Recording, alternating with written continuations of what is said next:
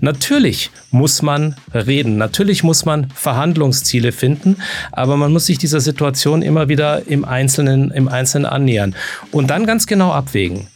Was spricht für Verhandlungslösungen mit Regimen oder mit Regierungen, die wir aufs Härteste ablehnen und was spricht dagegen und dann diese Abwägung letztlich in ein Ergebnis münden lassen. Ja, wenn Verhandlungen dazu führen, dass das Land noch gewalttätiger wird, dann sind die Verhandlungen auch falsch geführt worden. Aber dass es eine gewisse Legitimation darstellt, da hast du recht. Aber das kann man ja nicht verhindern.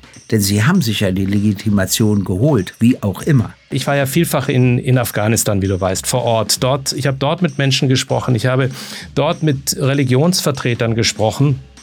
Und ich habe es andernorts, um zu verstehen, wie die Taliban ticken und auch immer wieder zu fragen, warum wehrt ihr euch nicht? Warum wehrt ihr euch nicht äh, innerhalb der Religion gegen diese Form des Extremismus? Und dann haben sie einen oftmals nur milde angelächelt und haben gesagt, weil uns die Hände gebunden sind, weil wir teilweise so vielfältig aufgestellt sind, dass wir uns erstmal damit nur beschäftigt sind, uns um unsere eigenen Schäfchen zu kümmern. Und wir hoffen, dass es eine Bewegung in diesem Land, aus dem Land heraus gibt, das dem Wahnsinn, der da betrieben wird, Einhalt gebietet. Let's get it. Gysi gegen Gutenberg.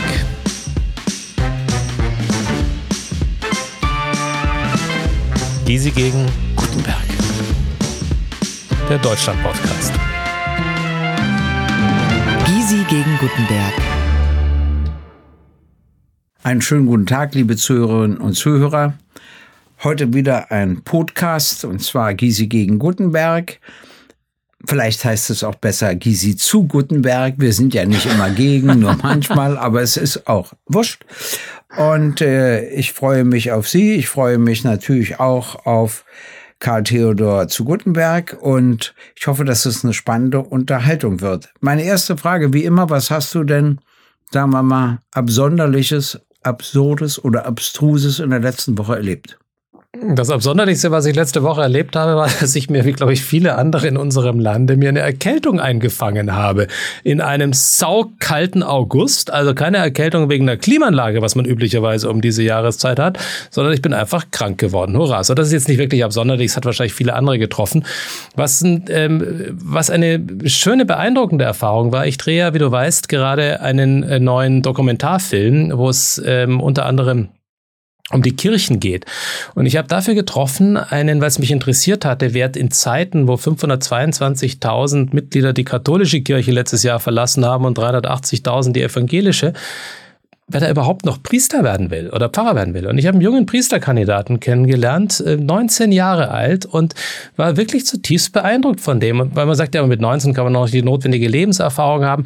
Der hat schon eigentlich durchgemacht, war Konzertpianist und hat sich dann entschieden, ins Seminar zu gehen und war, ich würde mal sagen, einer der klügsten jungen Menschen, die ich seit langer Zeit getroffen habe, weil er sowohl kritisch gegenüber seinem eigenen Laden war, als aber auch jemand, der gesagt hatte, wir werden weiterhin gebraucht und ich möchte mein Leben dafür entsprechend einsetzen umsetzen.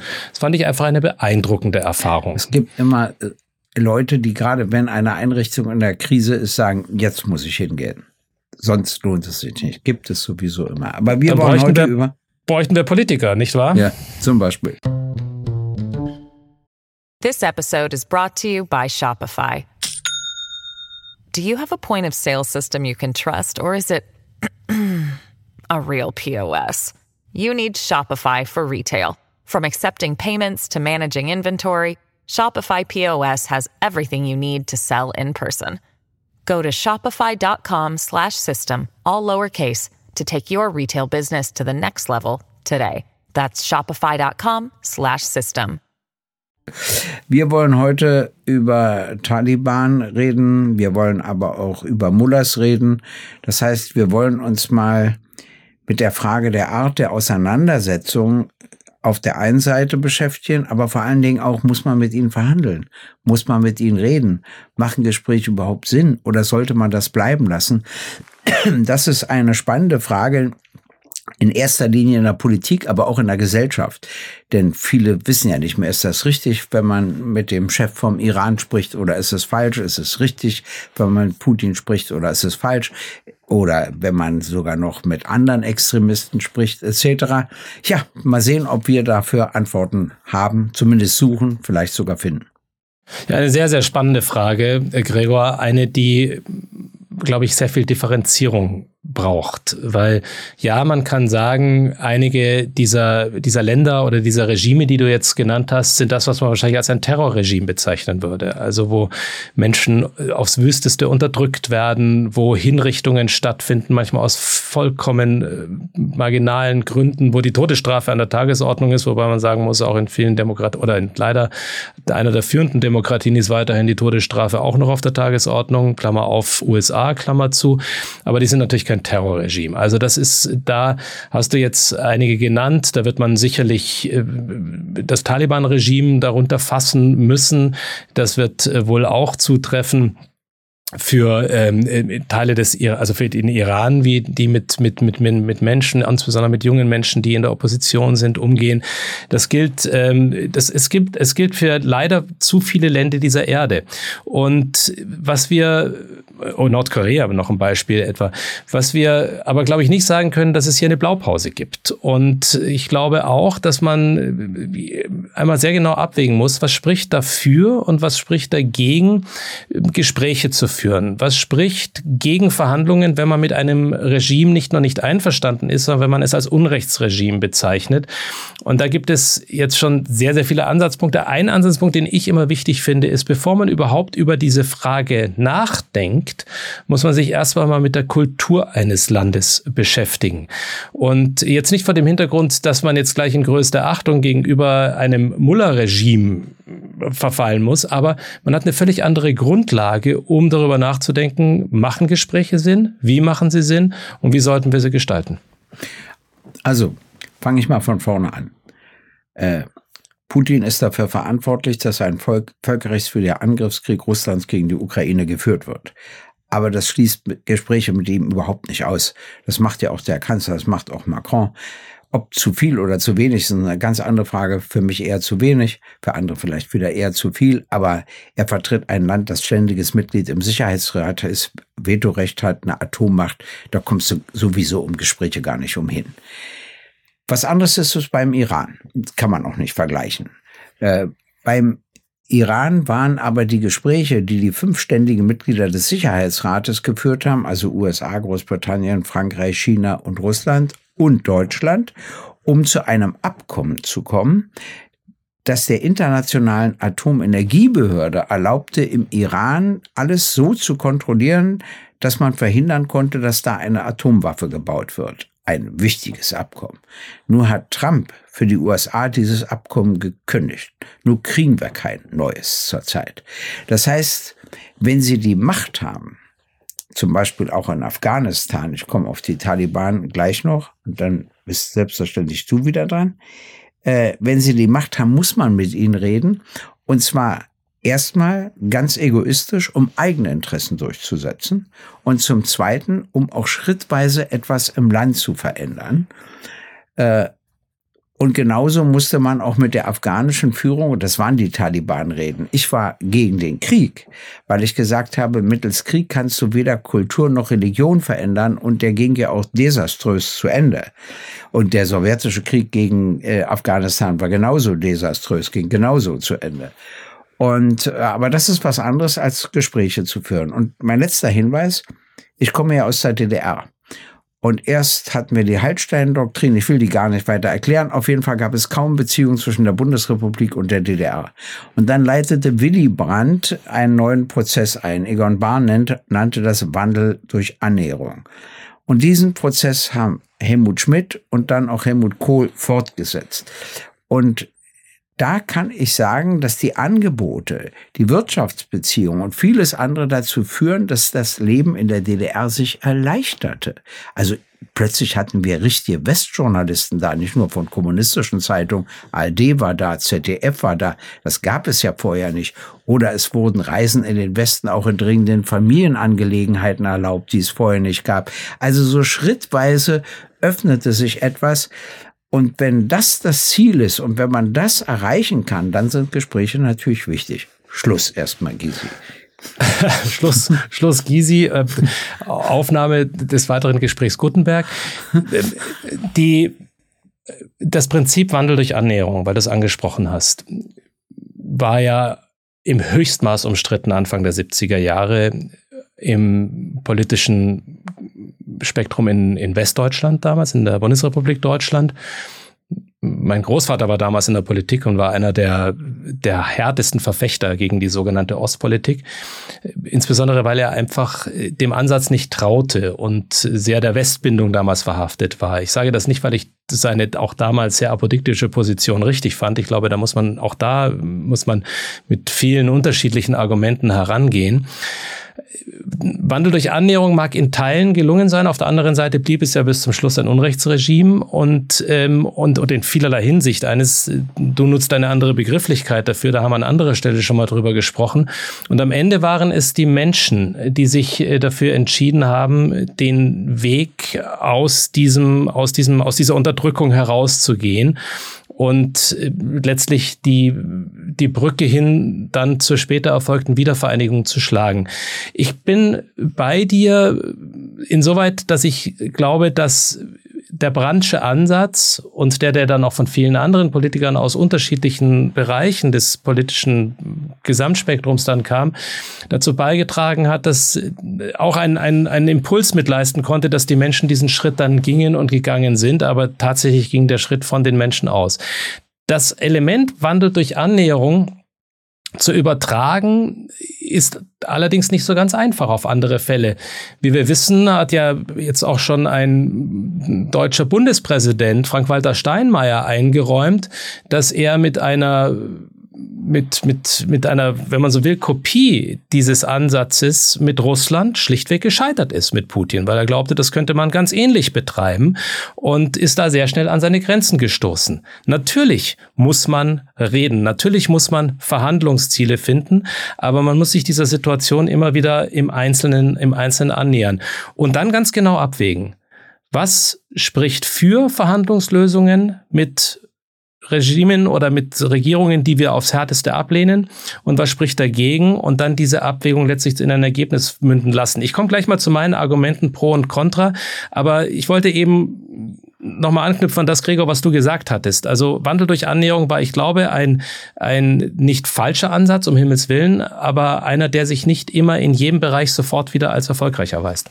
Ich habe nur darauf hingewiesen, dass das meine Erfahrungen sind, die ich eben mm. erlebt habe.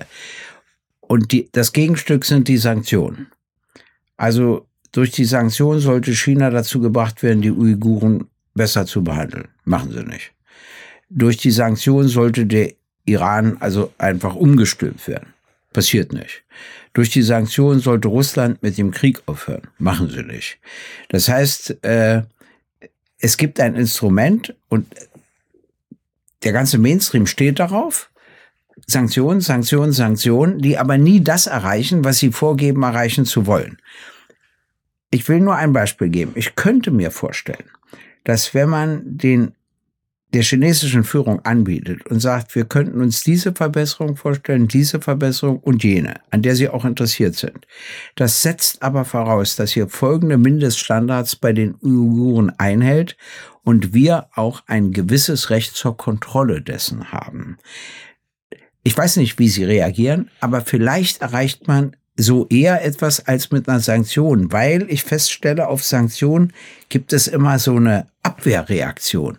Also jetzt erst recht nicht, jetzt will man uns zwingen, das lassen wir uns nicht bieten. Das ist das eine. Das zweite, was ich sagen wollte, ist, äh, Mullahs sind sehr unterschiedlich. Es gibt dort solche, die einfach die Religionsfreiheit ausüben, die sich auch kritisch gegen äh, Regime äußern, die für Menschenrechte eintreten. Aber es gibt auch andere. Und die anderen, die missbrauchen die Religion. Das ist der zweite Fall, um ihre Ziele durchzusetzen. Wenn die Taliban zum Beispiel die Rechte von Frauen, das sind jetzt nicht Mullah, das sind jetzt die Talibans, wenn die die Rechte von Frauen einschränken, haben sie ja nicht ein sachliches Argument. Sie stützen sich auf ein angebliches Gebot Gottes, das sie durchsetzen mhm. müssen und das man nicht verletzen darf. Das heißt, das ist ein Missbrauch der Religion, um deine eigenen miesen politischen Ziele, wie zum Beispiel die Unterdrückung der Bevölkerung und insbesondere der Frauen durchzusetzen. Also das sind zwei ganz verschiedene Themen. Einmal der Missbrauch der Religion und zum anderen, welchen Weg geht man, um tatsächlich etwas im positiven Sinne zu erreichen, und zwar für sich selbst, aber auch für die Bevölkerung. Ja, also hat dann am Ende des Tages sehr viel mit Verhandlungsgeschick zu tun und der Frage, ob man den Verhandlungsmustern der Gegenseite auch genügend Grundverständnis, das heißt jetzt nicht, das Verständnis heißt jetzt nicht, dass man es akzeptiert, aber dass man versteht, wie sie verhandeln. Und äh, daran mangelte es sehr oft. Daran mangelte es übrigens über Jahre hinweg, als wir damals mit dem Iran verhandelt haben. Da war ich damals in Teilen auch beteiligt. Da war übrigens in der Verhandlungsgruppe auch noch, das war damals die, die äh, 5 plus 1, da war auch noch die EU mit dabei. Das Plus 1 war übrigens Deutschland, obwohl wir eigentlich ja über die EU mit vertreten gewesen wären. Da muss man allerdings sagen, da erinnere ich mich relativ genau daran, äh, Gregor, dass es zu diesem Verhandlungserfolg, ob man das Erfolg nennen kann, Israel sieht das ein bisschen anders, als wir das damals gesehen haben. Also jetzt mal einfach nur aus einer anderen naja, Befindlichkeit heraus. Sicher. Ne? Und, ja? und ja, weil sie natürlich äh, auch Angst hatten weiterhin, also in dem Sinne am, im Zielkreuz, im Fadenkreuz äh, des Irans zu bleiben und weil sie das alles für zu milde hielten und glaubten, dass der Iran sehr viel schneller trotz dieses Ergebnisses äh, dann zu Atomwaffen kommt. Aber zur Wahrheit gehört hier schon auch, in den Verhandlungen spielte es schon eine Rolle, dass auch Sanktionen wieder zurückgenommen werden. Also ich will, ich will da nur darauf hinweisen, also dass, dass in dem Sinne Sanktionen nicht sofort gegriffen haben, hast du recht, weil sie erstmal eine sture Gegenreaktion auslösen. Aber als Instrument in Verhandlungen der Rücknahme hatten sie plötzlich eine Kraft entwickelt. Das stimmt. Und ich, also ich das glaube, das muss man übrigens auch Putin verlangt. Er hat ja gesagt, richtig. er lässt die Getreidelieferung zu, wenn er wieder Düngemittel und Lebensmittel exportieren darf. Wenn Voll, vollkommen richtig. Und das Nein ist, sagt, ist das auch kompliziert. So, und das ist aber der Chip, den man am Ende des Tages auch auf den Tisch legen mal kann und sagen kann, und da beginnt eine Sanktion dann doch eine Wirkung zu erzielen. Aber ich bin auch äh, kritisch bezüglich vieler Sanktionen, die verhängt wurden, die überhaupt kein, keine Bissfestigkeit, nennen wir mal den Begriff, entwickelt haben, sind Scheißbegriff, Entschuldigung, aber, oh, jetzt habe ich aber in unserem Podcast, Podcast, wie du sagst, in unserem Podcast mal einen Begriff genutzt, den man eigentlich nicht nutzen sollte. Ich sage also, ja auch, also ähm, ich bin belehrt worden, dass das Podcast heißt, seitdem sage ich nur noch viel häufiger Podcast, weil lang gedehnt ist doch schöner. Ich finde es wunderbar lang gedehnt und äh, du darfst ruhig sozusagen einen Entsetzensschauer im Nacken einiger Zuhörer und Zuhörer damit auslösen, aber ich glaube, viele gut, sind mittlerweile ein Fan deiner sagen. Bezeichnung. Okay, ja. sind ein Fan, ein Fan deiner Bezeichnung. This episode is brought to you by Shopify. Do you have a point of sale system you can trust or is it a real POS? You need Shopify for retail. From accepting payments to managing inventory, Shopify POS has everything you need to sell in person. Go to shopify.com/system all lowercase to take your retail business to the next level today. That's shopify.com/system. Nochmal zurück zu den Verhandlungen und wie wir mit, wie wir mit denen zu sprechen haben und das Für und Wider. Ich möchte einfach nochmal für das Für, du hast ja einige Punkte schon, schon, schon, schon benannt. Also, natürlich sind Verhandlungen auch mit, mit schwierigen, mit Terrorregimes, äh, können ein Weg sein, um einen, äh, einen, einen internationalen, also aber auch sind. Das wenn ist die Frage. Sind? Wenn sie mächtig sind. Wenn, wenn sie, sie ohnmächtig sind, ja. sind, nicht. Aber wenn sie mächtig sind, Nein. kann man ja nur über Verhandlungen und Gespräche. So, und das erreichen. hat etwas damit zu tun, schafft man, schafft man im Zweifel damit einen, einen Frieden in diesem Lande, befördert man ihn damit, schafft man eine international größere Stabilität, das kann dafür sprechen. Die Vermeidung von Eskalation kann für Verhandlungen sprechen und spricht sehr oft dafür. Ähm, auch manchmal, ich sage das jetzt mal ohne, ohne zynisch zu sein, sprechen es spricht für Verhandlungen auch gelegentlich mal einfach, dass man Informationen erlangt und Informationen bekommt, die wichtig sind für die weiteren Schritte im Umgang mit einem Land, Schäden einzudämmen, dass man und humanitäre Gründe allzu oft. Das sind alles Punkte, die dafür sprechen. Die Punkte, die dagegen sprechen können, Gregor, sind aber, glaube ich, auch nicht ganz von der Hand zu weisen und das ist auf die Waagschale zu legen. Verhandlungen können dazu führen, dass man plötzlich möglicherweise ein Terrorregime legitimiert. Also auch das kann stattfinden. Es kann einen Anreiz für weitere Gewalt bilden, weil die sagen können, ja gut, ich meine, wir haben letztlich die Verhandlungen haben uns im Grunde ein Stück weit, ein Stück weit auch da Legitimierung gegeben. Und es ist, es, es kann natürlich auch zu einer Stärkung des Regimes führen. Also all das sind Punkte mit einigen anderen, die noch dazukommen, die man, ich glaube, insgesamt abwägen müsste. Ja, wenn Verhandlungen dazu führen, dass das Land noch gewalttätiger wird, dann sind die Verhandlungen auch falsch geführt worden. Aber dass es eine gewisse Legitimation darstellt, da hast du recht. Aber das kann man ja nicht verhindern, denn sie haben sich ja die Legitimation geholt, wie auch immer. Und äh, wenn ich zurückkommen darf auf die DDR, so mehr Wandel als Untergang gibt's ja nicht. Und das hatte natürlich auch ein bisschen alles mit den Prozessen zu tun. Nicht ausschlaggebend, aber es hatte schon damit zu tun. Wobei es natürlich zwischen der Politik von Willy Brandt und Helmut Schmidt einerseits und Helmut Kohl andererseits noch Unterschiede gab, aber das ist hier gar nicht so wichtig. Wichtig ist was anderes. Äh, wo ich auch mehr Fragen als Antworten habe. Wie kann man zum Beispiel den Missbrauch der Religion verhindern? Ich finde, dazu braucht man immer die Vertreterinnen und Vertreter der Religion, die das gänzlich anders sehen. Also man müsste äh, geistliche Muslime gewinnen, die sich ganz konsequent gegen den Missbrauch des Korans, überhaupt der Religion, durch Taliban und bestimmte Mullahs und andere Sekten wenden. Ich sage noch einmal, dahinter steckt nur die eigenen Machtansprüche zu verstecken und nicht sachlich begründen zu müssen, indem man sie irgendwie meint, angeblich auf Gott zurückführen zu können. Und dagegen müssten sich alle Kirchen, aber vor allen Dingen auch die muslimisch Gläubigen ganz entschieden wehren. Ich will dir eine Geschichte erzählen, die mich beeindruckt hat, als ich durch Kairo gelaufen bin, war gerade Ramadan und dann sagte der Mullah, dass die Sonne untergegangen ist und wir waren sechs Leute und wurden von allen Ägyptern, an denen wir vorbeigelaufen sind, eingeladen, an ihren Tischen Platz zu nehmen, sechs Leute und mitzuessen. Das haben wir natürlich nicht gemacht.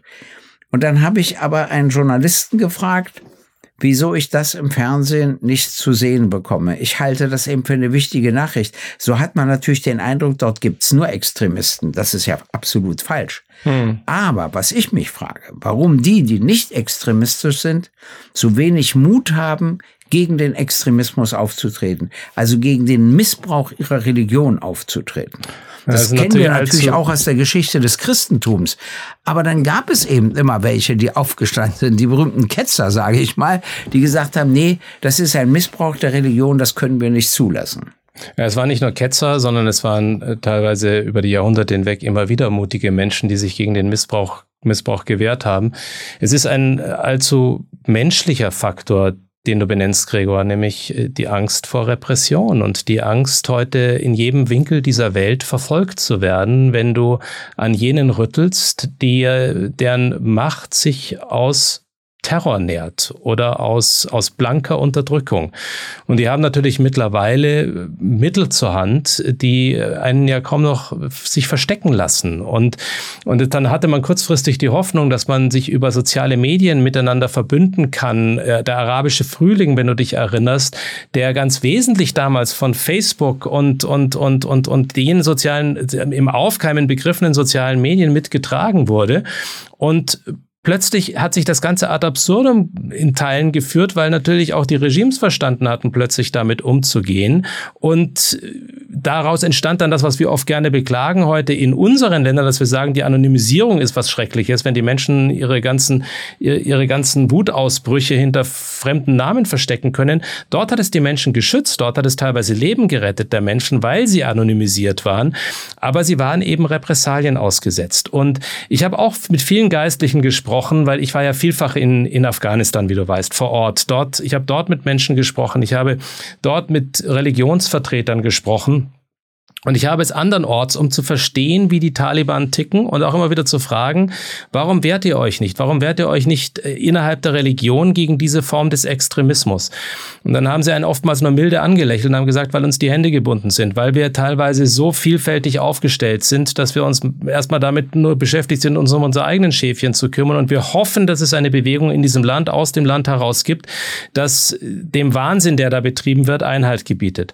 Und am Ende haben sie aber gesagt, Lieber Westen, der ja dort euch militärisch einsetzt, glaubt ja nicht, dass ihr zu Erfolgen kommen wird, wenn ihr alleine militärisch handelt, wenn ihr eure Verhandlungen nur in einer Form führt, jetzt sind wir wieder bei den Verhandlungen zurück, dass ihr aus Afghanistan letztlich einen, versucht, eine, eine Westminster-Demokratie zu machen. Und wenn ihr dabei im Grunde eine über Jahrtausende gewachsene, sehr andere, teilweise auch mit brutalen Mitteln arbeitende Kultur aber völlig vernachlässigt in diesen Erwägungen. Und der Fehler wurde begangen und ist ein nicht unerheblicher Teil dessen, warum der Afghanistan-Einsatz in dem Desaster endete, in dem wir heute sind. Ich will dir dazu sagen, dass ich das ja voll akzeptiere, dass Menschen innerhalb der Struktur sich nicht wehren. Die haben ja auch nur ein Leben. Das können sie nicht riskieren und sie wollen nicht ins Gefängnis und sie wollen nicht gefoltert werden. Das verstehe ich sehr gut. Deshalb finde ich diejenigen, die immer verlangen, dass man den Mut braucht, finde ich falsch. Es gibt immer einige, die den Mut haben, aber die wissen sehr genau, dass das niemals für die Allgemeinheit gilt. Was ich meine, sind eher die Muslime in anderen Ländern, die nicht unterdrückt sind mhm. und die äh, offen dagegen sprechen können. Wobei ich eine Einschränkung machen muss. Der Terror reicht auch bis ins Ausland. Er das, reicht bis in unser Land. Ja, ja, das, das meine ich ja. Das heißt, auch da ist natürlich schon eine gewisse Vorsicht geboten. Trotzdem finde ich, dass äh, die muslimischen Einrichtungen sich noch stärker gegen den Missbrauch ihrer Religion, gerade in Ländern, wo dieser Missbrauch nicht stattfindet, wehren könnten und auch wehren sollten. Und wenn sie das ganz viele tun, dann ist das auch schwer, die terroristisch zu verfolgen in Deutschland oder in Frankreich oder in anderen Ländern. Mhm. Das Problem ja. ist nur wieder, und das haben wir in Deutschland und das haben wir auch in Frankreich, wenn Menschen muslimischen Glaubens sich immer als Menschen zweiter oder dritter Klasse fühlen, dann machen sie das sowieso nicht. Also ich kritisiere ja immer nicht nur die anderen, ich kritisiere ja auch uns und überlege, was wir alle anders machen können, damit auch der Mut wächst, sich mit dem Missbrauch der Religion auseinanderzusetzen. Ja, es, es nutzt sich, den Spiegel vorzuhalten und letztlich auch etwas mitzubringen. Das muss man dann nicht teilen, was sich Achtung vor dem Andersdenkenden nennt. Aber vor diesem Andersdenkenden darf man sich natürlich dann auch schon mal sehr mutig verhalten. Ich sage das, und es ist ja schlimm, dass man heute davon Mut reden muss, wenn man von ihm verlangt, dass er sich allerdings dann auch an die Gesetze hält des Landes, in dem er sich befindet. Und äh, da ist es natürlich oftmals auch nicht allzu, allzu gut bestellt. Das wird mal eine andere Diskussion sein, die wir führen werden, lieber Gregor, hier in dem Rahmen, was das für Konsequenzen hat oder Konsequenzen haben müsste. Und äh, das, ist eine, das ist eine Grundfrage, die uns natürlich jetzt über Jahre bereits beschäftigt und weiter beschäftigen wird. Mich interessiert noch mal eine andere, zwei, zwei Sätze von zwei Bundeskanzlern, wenn es zu Verhandlungen, um Verhandlungen mit solchen Regimen geht, die wir gerade besprochen haben. Auch natürlich, wenn es darum geht, ähm, diese wie, wie, wie, was kann man erreichen letztlich? Und diese zwei alten Bundeskanzler, jetzt der, der frühere konservative Politiker, zitiert jetzt zwei Sozialdemokraten, ohne dass ihm die Kopfhörer vom Kopf fliegen. Willy Brandt hat einmal gesagt, ähm, Frieden schließt man mit gegen, äh, ne, jetzt muss ich nochmal, du siehst, wenn ich über Sozialdemokraten rede, fange ich sofort zu stottern an. Willy Brandt hat einmal gesagt, Frieden schließt man mit Gegnern, nicht mit Freunden. Das klingt erstmal sehr logisch. Dass man, das ist richtig. Ich sage dann immer, ja, sehr viel öfters kommt es natürlich auch vor, dass man wirklich mit Freunden Frieden schließen muss. Und das ist manchmal nicht leichter. Das erfordert etwas, was man Tapferkeit vor dem Freund nennt. Aber im Prinzip hat er natürlich recht, nicht wahr? Das stimmt. Äh, und äh, es gibt das zweite Zitat, was ich auch kenne. Ich nehme an, da meinst du Helmut Schmidt. Den hätte ich jetzt auch noch zitiert. Jetzt bin ich mal ja. gespannt, mit welchem Zitat du kommst. Naja, dass man lieber 100 Stunden verhandeln soll, bevor eine Minute lang geschossen wird. Also mit anderen Worten, wenn mit Verhandlungen das in irgendeiner Form verhindert werden kann, ist es richtig. Aber was er sagen wollte, ist ja auch selbst wenn dann doch geschossen wird, darf man den Versuch, über Verhandlungen es zu verhindern, nicht verurteilen. Und da finde ich, hat er recht. Auch Willy Brandt hat recht, aber es ist auch so, dass die Widersprüche zwischen Freunden sich so ausdehnen können, dass irgendwann die Freundschaft nicht mehr besteht. Da mhm. muss man auch aufpassen.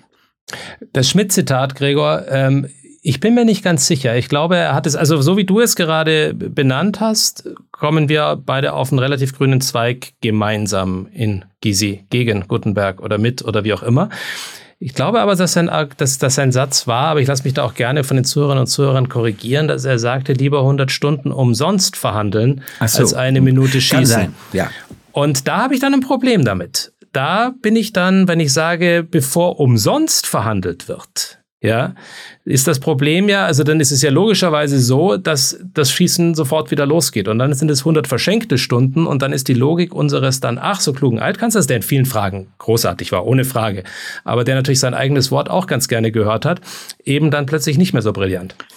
Naja, äh, ich ich interpretiere ihn anders.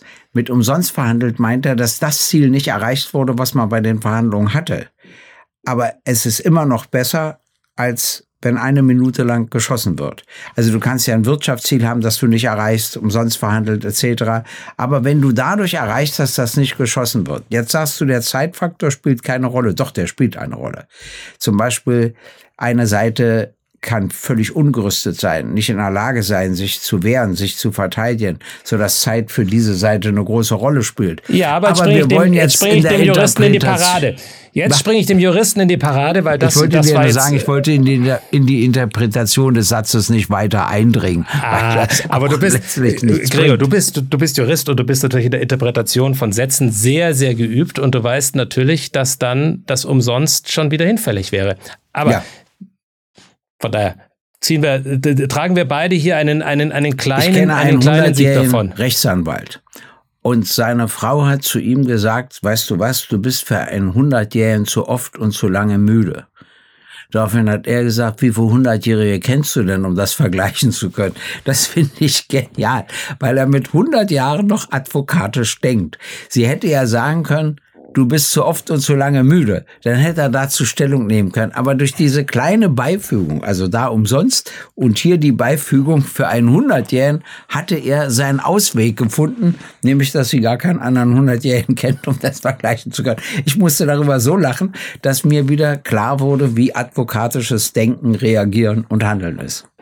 Advokatisches Denken ist etwas, was man in Verhandlungen durchaus brauchen kann und brauchen sollte. Wichtig ist, dass man auch weiß, wie die andere Seite advokatisch denken könnte und wie sie aber auch als Menschen denken. Wir haben heute versucht, uns der wirklich nicht einfachen Frage anzunähern. Mehr kann man gar nicht machen. Was spricht für und gegen Verhandlungen mit Terrorregimen? Jetzt, liebe Zuhörerinnen und Zuhörer, haben wir mit Terrorregimen jetzt nicht gemeint, ähm, also da bezieht sich das auf Länder, es bezieht sich jetzt nicht auf ihre Schwiegerfamilie beispielsweise oder wenn Schüler glauben, dass äh, das Lehrerkollegium ein Terrorregime ist, auch da, oder Lehrer glauben, dass die Schüler das Terrorregime sind, da bieten sich natürlich jetzt diese Ansätze von uns nicht an, sondern wir haben versucht, etwas weiter zu gehen und uns auf die Nationen zu beziehen. Gregor, Nein, du hast noch was zu sagen. Demokratien, wie wir sie kennen, sind eine Minderheit auf der Welt. Mhm. Und es gibt autoritäre Staaten, aber das sind noch nicht alles Diktaturen. Und dann gibt es Diktaturen und unter denen gibt es auch wieder Terrorstaaten. Aber die Differenzierung will ich jetzt gar nicht vornehmen. Und da muss man natürlich auch verschieden reagieren. Trotzdem, auch mit einem wirklichen Terrorstaat kann es richtig sein, Gespräche zu führen, wenn man bestimmte eigene Ziele durchsetzen kann oder es wenigstens versuchen kann und wenn man die Hoffnung hat, den Terror eher abzubauen und nicht etwa aufzubauen und zu stärken. Das ist immer die Frage, immer schwierig. Deshalb muss man es im Einzelfall entscheiden und unterschiedliche Meinungen wird es immer geben. Ja, mit Schweigen ist selten wirklich was erreicht worden. Und liebe Zuhörerinnen und Zuhörer, Sie sehen uns beide nicht schweigend, sondern manchmal meandernd vielleicht, aber immer redend über Themen, wo man vielleicht gegensätzlicher Ansicht ist, sein könnte, aber wo es so wichtig ist, miteinander zu sprechen und die Positionen auszutauschen und hoffentlich den ein oder anderen von Ihnen auch mit zum Nachdenken anzuregen. Und wenn Sie Punkte haben, die Sie interessieren, die Sie uns nahebringen wollen, tun Sie das bitte und äh, schreiben Sie uns. Gregor wird alle Ihre Post beantworten. Ich mache es nicht, weil er macht es mit so einem wunderbaren, er macht es noch ganz altmodisch. Er schreibt auch noch handschriftlich Ihnen Briefe und ähm, wird jede ganz einzelne. Selten, ganz selten. Ich diktiere. ich bin das Diktieren gewöhnt. Aber ich äh, wirklich, ich beantworte fast alle E-Mails selbst. Das mache ich immer auf den langen Fahrten.